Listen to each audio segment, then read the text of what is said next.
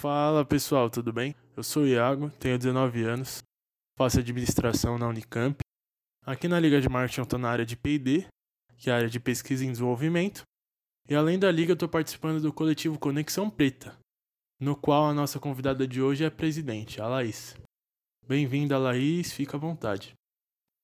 Prazer, eu sou a Laísa Meirelles. Atualmente eu sou presidente da área de comunicação do coletivo Conexão Preta.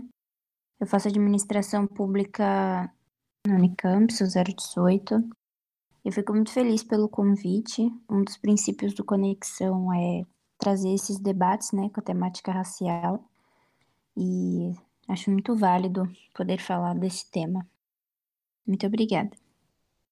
Bom, Laís, então começando a falar das nossas pautas aqui do podcast sobre a visibilidade dos negros nas propagandas, eu queria começar comentando com você sobre a transição que rolou da imagem dos negros nos comerciais, que até pouco tempo atrás, ali nos anos 90 mais ou menos, ainda rolava uma hipersexualização muito forte dos negros nas propagandas, né? E como isso melhorou bastante ao longo do tempo, mas como pode melhorar ainda, né? Então eu queria que você comentasse isso. O que, que você acha dessa transição, de uma menor hipersexualização dos negros nos comerciais e como isso pode melhorar ainda mais? É, a comunicação é um dos princípios, né, que regem a sociedade, né, você se comunica com as pessoas falando através das mídias, é, a televisão, jornal, então ela acaba reproduzindo muito o que existe na sociedade, né. Ela acompanha o movimento que, que a sociedade está, né. E na época da abolição da escravidão, na época da, da escravidão colônia, né, é, o negro ele não era nem visto como gente na sociedade, ele era visto como mercadoria, né? E aí, após a abolição da escravidão, esse negro é retratado nos jornais, nas mídias, de forma ridicularizada. Então, o negro na propaganda, ele inicia aqui no Brasil, né, essa imagem do feio, do exagerado, é, e aí que entra o blackface, né, que é esse estereótipo, né, exagerado da figura do negro, muitas vezes feito por pessoas brancas, né, que faziam aquelas imagens, né, boca muito larga, olhos muito grandes, bundão, peitão, e de forma ridicularizada, né. O blackface ele inicia nos Estados Unidos e ele se reproduz aqui no Brasil também. Então, o negro nas propagandas, ele não era nem visto quando a gente fala de comercializar, né? Então, a venda de um produto sempre o modelo, a modelo era uma pessoa branca, né? Era a ideia de vender sonhos. Na televisão, a mesma reprodução, a mesma coisa, né? Nas novelas, os protagonistas das novelas eram pessoas brancas. Eram pessoas que, que eram brancas e ricas. E se fossem pobres, eram brancas, mas em algum momento da novela acontece delas se tornarem ricas, né? Então é sempre essa ideia do negro é visto como lá atrás, no passado, né? De forma ridicularizada, como piada. E aí, com o passar do tempo, né, na televisão também sendo retratado como que serve, né? Sempre o empregado, sempre o pobre, sempre o que é o bandido, o que é, enfim, vários estereótipos, né? E aí não, não é diferente com a hipersexualização. E aí a sociedade vendo o negro dessa maneira, né? E aí hoje em dia tem muito essa pegada da diversidade, né? As empresas estão vendo que elas vão vender muito mais se elas começarem a, a trabalhar com a diversidade, né? Então tá tendo essas mudanças justamente por isso, por essa questão de, de mercado, de vender o produto, né? Eu compro um produto quando eu me vejo nele hoje em dia. E é assim que funciona e é basicamente nesse sentido que as empresas estão colocando mais as pessoas negras de forma humanizada e não estereotipada nos comerciais, né? Sim, exatamente. Eu acho até importante enfatizar que esses comerciais de 20, 30 anos atrás rolavam dessa maneira, mas porque tinham casos muito antes disso que aconteciam com frequência. Nas redes sociais há pouco tempo é, voltou à tona né, o caso de uma mulher negra africana, é Sarah Bartman, o nome dela, se eu não me engano, que era exposta por conta dos seus traços. foi exposta em circos em Londres, Paris, não lembro exatamente a época, mas acontecia isso, ela era exposta simplesmente por conta dos seus traços de forma completamente desumana, né? Absurdo. E óbvio que isso ia refletir de uma maneira ou de outra nesses comerciais que a gente está falando de pouco tempo atrás, né? Não só esse caso, mas como, os, como outros refletiram com certeza nesses comerciais, que atualmente melhorou essa hipersexualização, não rola de uma maneira tão forte, mas que tem um caminho grande a trilhar ainda, né? Sim, é, há pouco tempo atrás, né, a gente começou a discutir sobre, sobre a hipersexualização das mulheres nas marcas de cerveja, por exemplo, né? Porque que em todo comercial de cerveja as mulheres, elas sempre estão de biquíni, sempre estão ali naquela ideia de servidão também. E aí, tipo, tanto a mulher branca, a mulher negra, era retratada dessa forma nesses comerciais. E aí começou a ser discussão, né? Então, começou essas discussões pela internet. E aí viralizou, a internet, como sempre, viralizando os assuntos. E aí se tornou um debate mesmo, né? No sentido de você começar a questionar, né? Ué, mulher não bebe cerveja, só quem bebe cerveja é homem? Né? Então, essas marcas começaram a enxergar a necessidade de incluir as mulheres de uma forma que é o que você vê normalmente na sociedade, né? As mulheres vão para o bar com as amigas, elas vão beber, elas não ficam indo de maiô, sutiã, nem nada, sabe? Elas vão normalmente, é, mulheres adultas, independentes, né? Então, fica feio para essas marcas, para essas empresas, reproduzirem estereótipos porque sabem que a sociedade vai questionar de alguma forma, né? Vai ter grupos, movimentos na internet que se tornou muito fortes que vão questionar essas atitudes, né? Como que eles estão reproduzindo essas mulheres. E a mulher negra não era diferente, né? Eu lembro que uma vez, numa aula que eu estava tendo, num curso que eu fazia sobre capacitação profissional, a professora mostrou uma propaganda da Brahma em que na revista é, a gente abria, tipo, você abria a revista e aí tava a mulher, era uma mulher negra, né, com a perna aberta e a garrafa saindo entre as pernas dela. E aí ela tava mostrando é, essa fetichização do corpo da mulher negra, na questão do corpo mesmo, né, da mulher, sendo retratado de forma sexual, hipersexualizada. Então, hoje em dia já tem mais esses questionamentos, né? Tipo, as empresas que não mostrarem que o público dela é diverso, por exemplo, eles tendem a vender menos e até serem, né, entre aspas, cancelados, assim, né? Então isso perde público, no caso, né? Sim, sem dúvidas. Eu acho que esse comercial que você falou da sua aula retrata bem que esse tipo de absurdo acontecia até pouco tempo, né?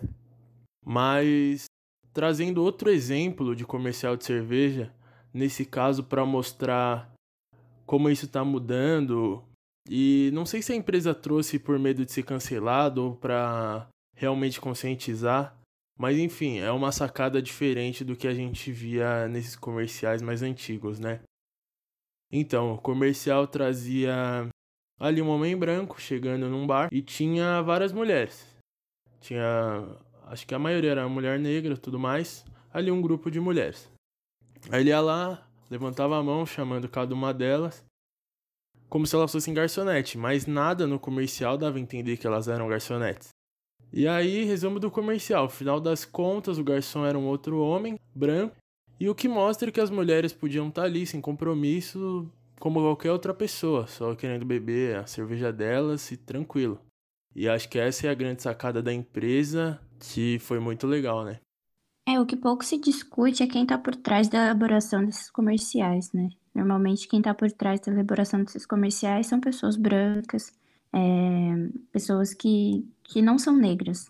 Isso é parte de uma estrutura que reflete muito a desigualdade racial e social do nosso país, né?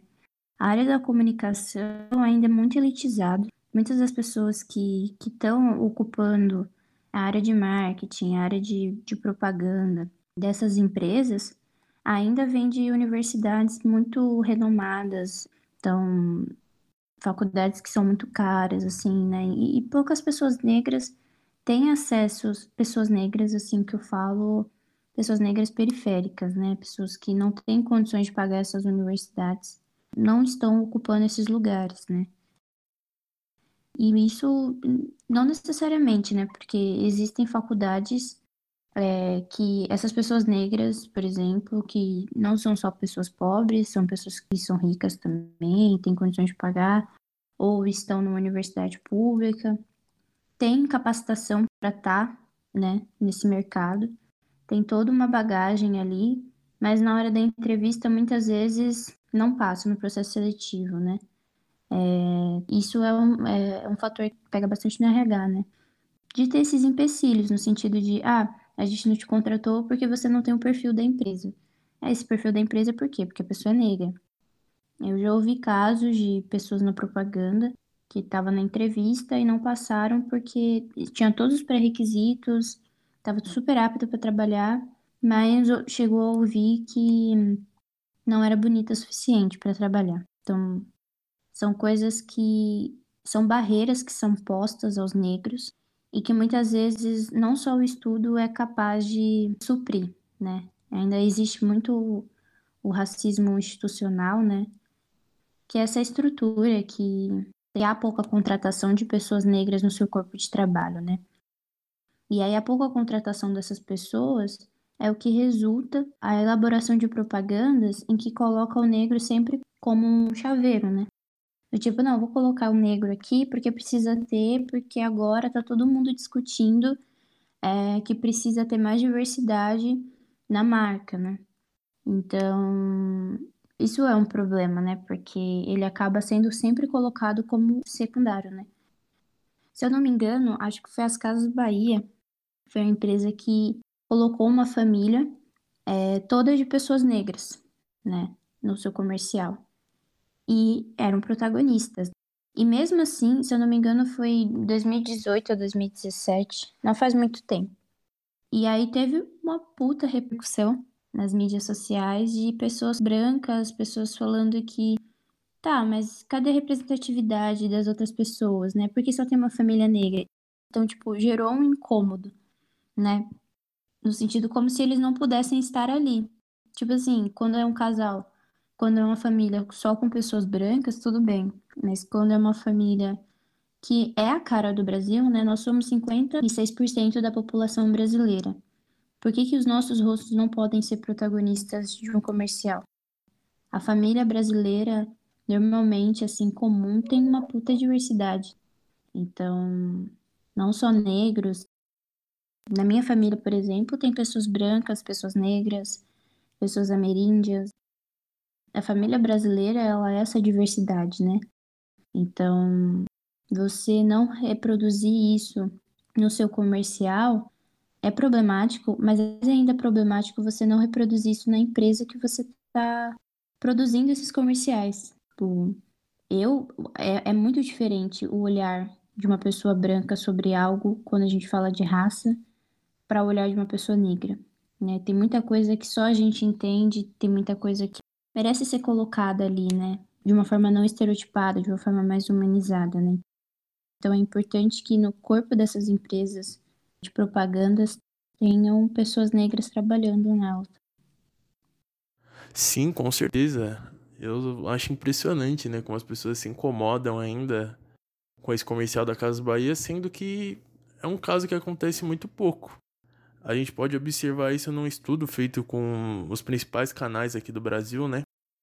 No qual pegaram mais de 2 mil comerciais desses canais para avaliar o protagonismo dos homens e das mulheres negras neles, né? E aí o estudo revelou que apenas 25 das mulheres negras eram protagonistas nesses comerciais e apenas 13% dos homens negros eram protagonistas. Esses números até melhoraram porque antes as mulheres negras representavam somente 4% do protagonismo e os homens negros 1%. Aí eu queria te perguntar se você acha que esses números um pouquinho maiores das mulheres têm a ver com empoderamento feminino ou se não tem nada a ver. É... Queria que você comentasse um pouco todos esses dados que eu trouxe. É, eu não acho que tenha ligação com empoderamento. Eu acho que tem a ideia da questão da mulher desde o passado ser vendida como um produto, né? É, quando eram os produtos de casa, assim, né? A gente pega as mulheres ali, mulheres brancas, mulheres negras, enfim, sendo. Não, principalmente as mulheres brancas, né? Porque as mulheres negras nem eram retratadas.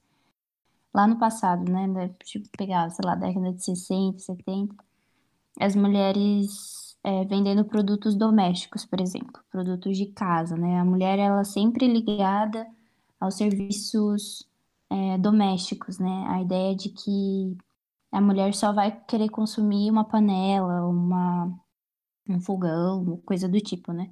Ela não compra uma cerveja, por exemplo, na ideia das propagandas é, do passado, né? Então, tipo, eu acho que isso está mais ligado ao machismo, no sentido de ter muito mais as mulheres ali, ela representada para vender produtos, né, de certa forma. E aí, tipo, produtos de forma estereotipada, né? E aí, por isso que a gente fala dessa questão da hipersexualização do corpo da mulher negra, por exemplo. É, slogans como Da Cor do Pecado, que foi uma novela protagonizada na, pela Thais Araújo na Globo. Essa expressão da cor do pecado é uma expressão de cunho racista, por exemplo, e que facilmente passava nas propagandas, né? facilmente passava essa ideia de que o corpo da mulher negra era um corpo quente, era aquele corpo sarado e tudo mais.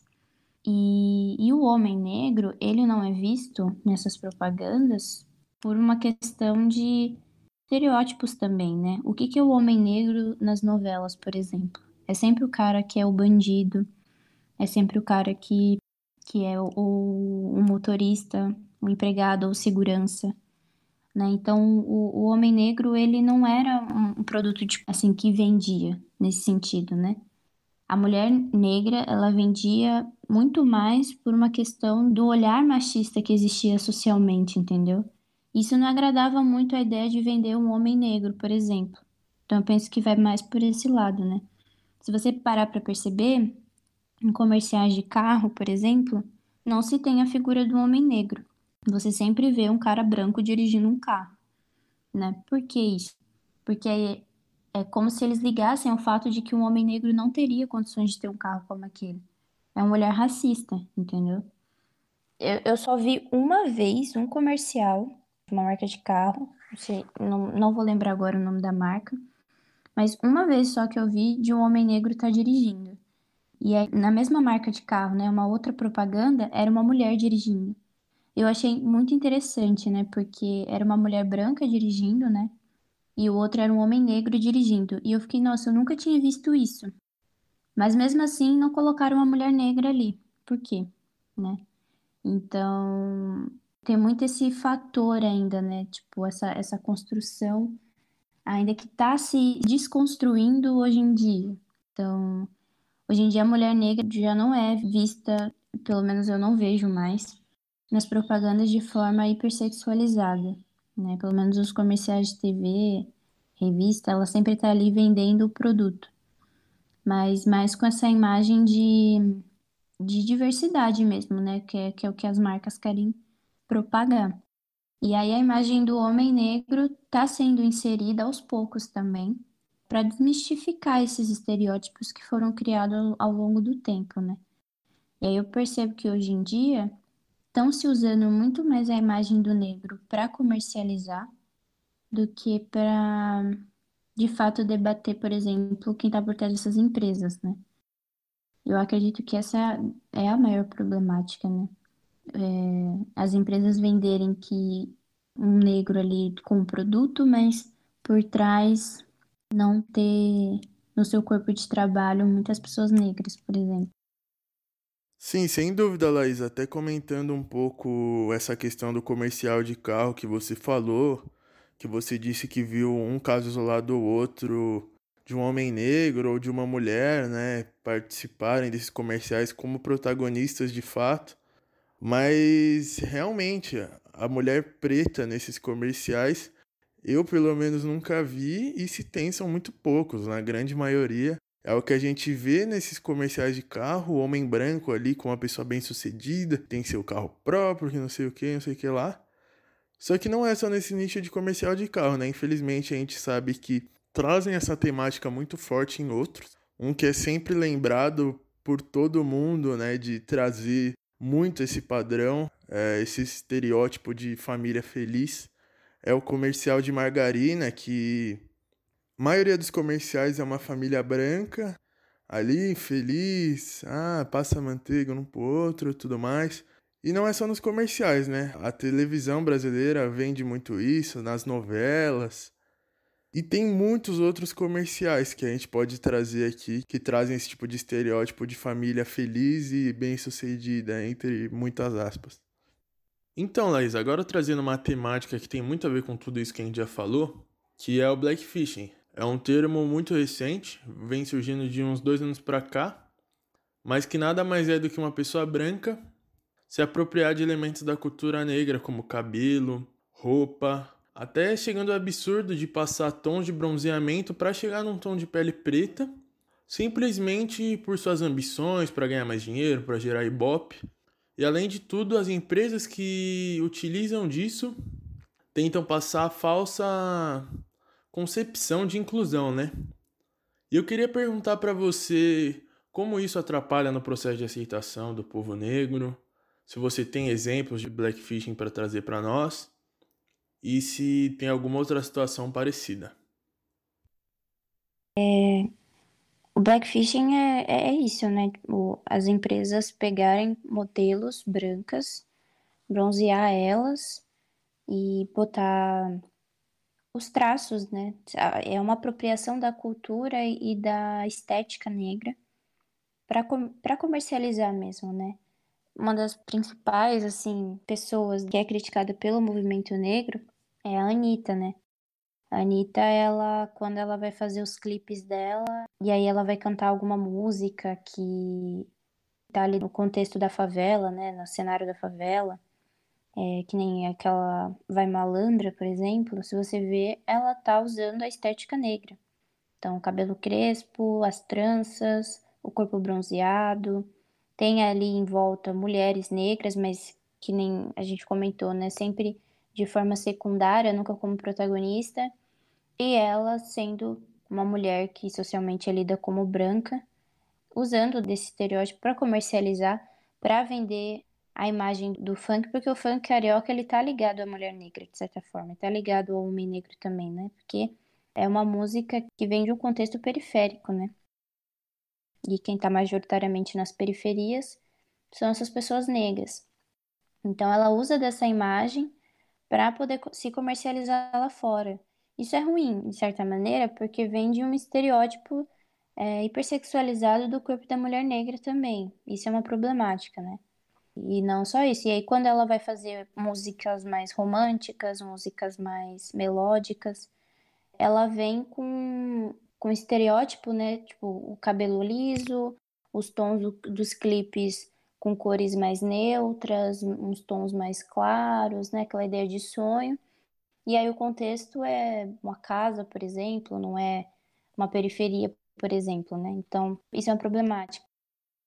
A Boca Rosa também, ela trabalha com maquiagem e já aconteceu dela usar tranças, se bronzear toda para mostrar um produto para peles negras, né? Seria muito mais honesto se ela trouxesse uma pessoa negra que trabalha com maquiagem para poder falar junto com ela sobre esse assunto né? Falar sobre ela, sobre esse produto, por exemplo. Né? Só que muitas empresas é, acabam pegando essas pessoas brancas e moldando elas com a estética negra para poder comercializar. Isso é extremamente problemático, né? E aí, pensando nisso, é, o movimento negro surge com o Black Money, que é o, o dinheiro entre os negros. Isso é de uma cultura dos Estados Unidos, né? Tipo, negros comprar de negros, para realmente fortalecer o movimento, fortalecer o, o empreendedorismo negro. E, e aí isso é uma cultura que está vindo para o Brasil também, recentemente, em prol do afroempreendedorismo, né? Algumas pessoas não gostam desse termo, outras defendem, mas o afroempreendedorismo é isso, né? Você comprar de pessoas negras para pessoas negras. Então, é, comprar de pessoas negras que estão começando, que estão ali, que são independentes, que não têm os seus produtos ligados a essas empresas ou a empresas que tipo, propagam blackfishing para poder comercializar e se apropriar da estética racial, né, da estética do negro. Então, o movimento Black Money é isso. E aí, com o Vidas Negras Importam, né, que foi essa hashtag que subiu esse ano, houve muita discussão, né? Você compra de pessoas negras? Quem, quem são seus amigos? Você tem amigos negros no seu grupo social? É, quais são os cantores que você consome? Tem artistas negros, né? A questão da amizade só foi um exemplo que eu dei, que foi uma das questões do, do Vidas Negras Importa, mas o Black Money entra muito nisso também, né? Tipo, os artistas que você consome e que são independentes são negros, né? Ou os artistas que não são, que já são famosos, né? São negros também.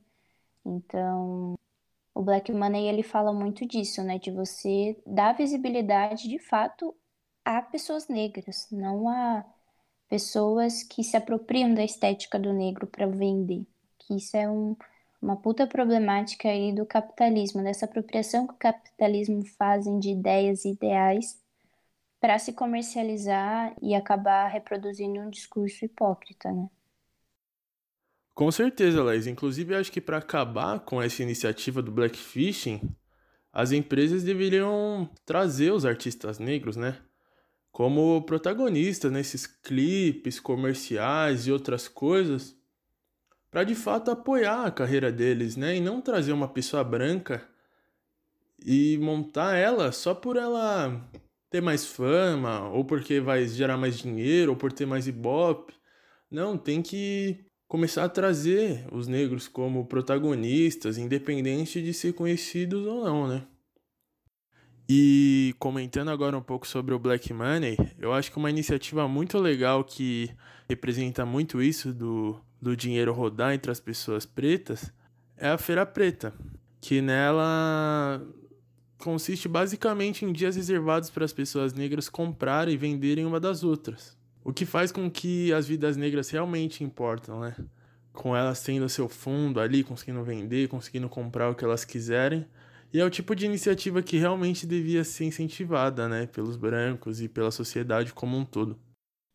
Sim, aqui em Limeira tem o Crespas e Cacheadas também, que é um evento que acontece todo mês de novembro. O Crespas e Cacheadas, ele acontece ali na Ípica, né? Quem é de Limeira vai saber onde fica. E aí é justamente isso, são pessoas negras que produzem várias coisas, roupas, arte, é, grafite, né, cabelo, é, produtos de cabelos naturais, assim, veganos também, tem bastante. Vários tipos de produtos, vários tipos de manifestações culturais da população negra. Então, tem batalha de rap, tem slam. Ano passado eu me apresentei lá como slam do Conexão. Então, tipo, é uma feira, é igual a Feira Preta, só que ocorre aqui em Limeira. Então, independente de onde você estiver, sempre tem um movimento desse que dá para você contribuir, que dá para você somar junto também, né?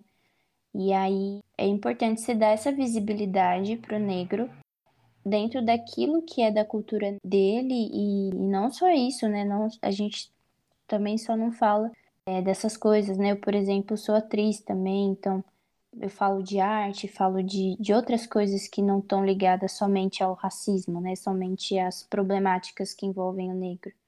Então é, é mais nesse sentido, sabe? De dar visibilidade ao negro dentro daquilo que ele sabe fazer, dentro da, da profissão dele, né? Tantos negros que a gente conhece que estão na nossa faculdade, que estão para se formar em engenharia, que estão para se formar em administração, em nutrição.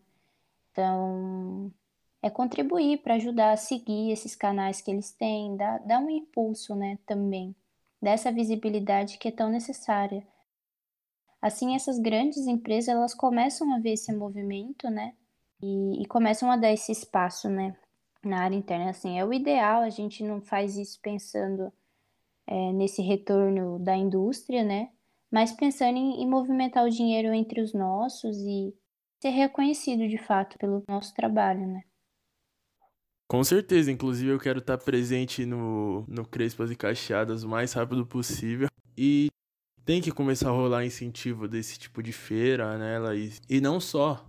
Igual a questão que você falou, muita gente que você conhece capacitada, é, com muita bagagem, muito conhecimento, mas que não é aceita nas empresas, é travada nas entrevistas simplesmente pela cor da pele. Então, começando a rolar incentivo dos eventos que rolam o Black Money e de fato tendo essa aprovação, é que eu acho que a coisa vai começar a andar, né, Laís? Sim, sim. Não adianta só propagar um discurso de diversidade, não promover ela no seu campo interno, né? É a mesma coisa de, sei lá, eu, eu lutar pelas causas raciais e no meu núcleo de amizade não ter uma pessoa negra, por exemplo, sabe?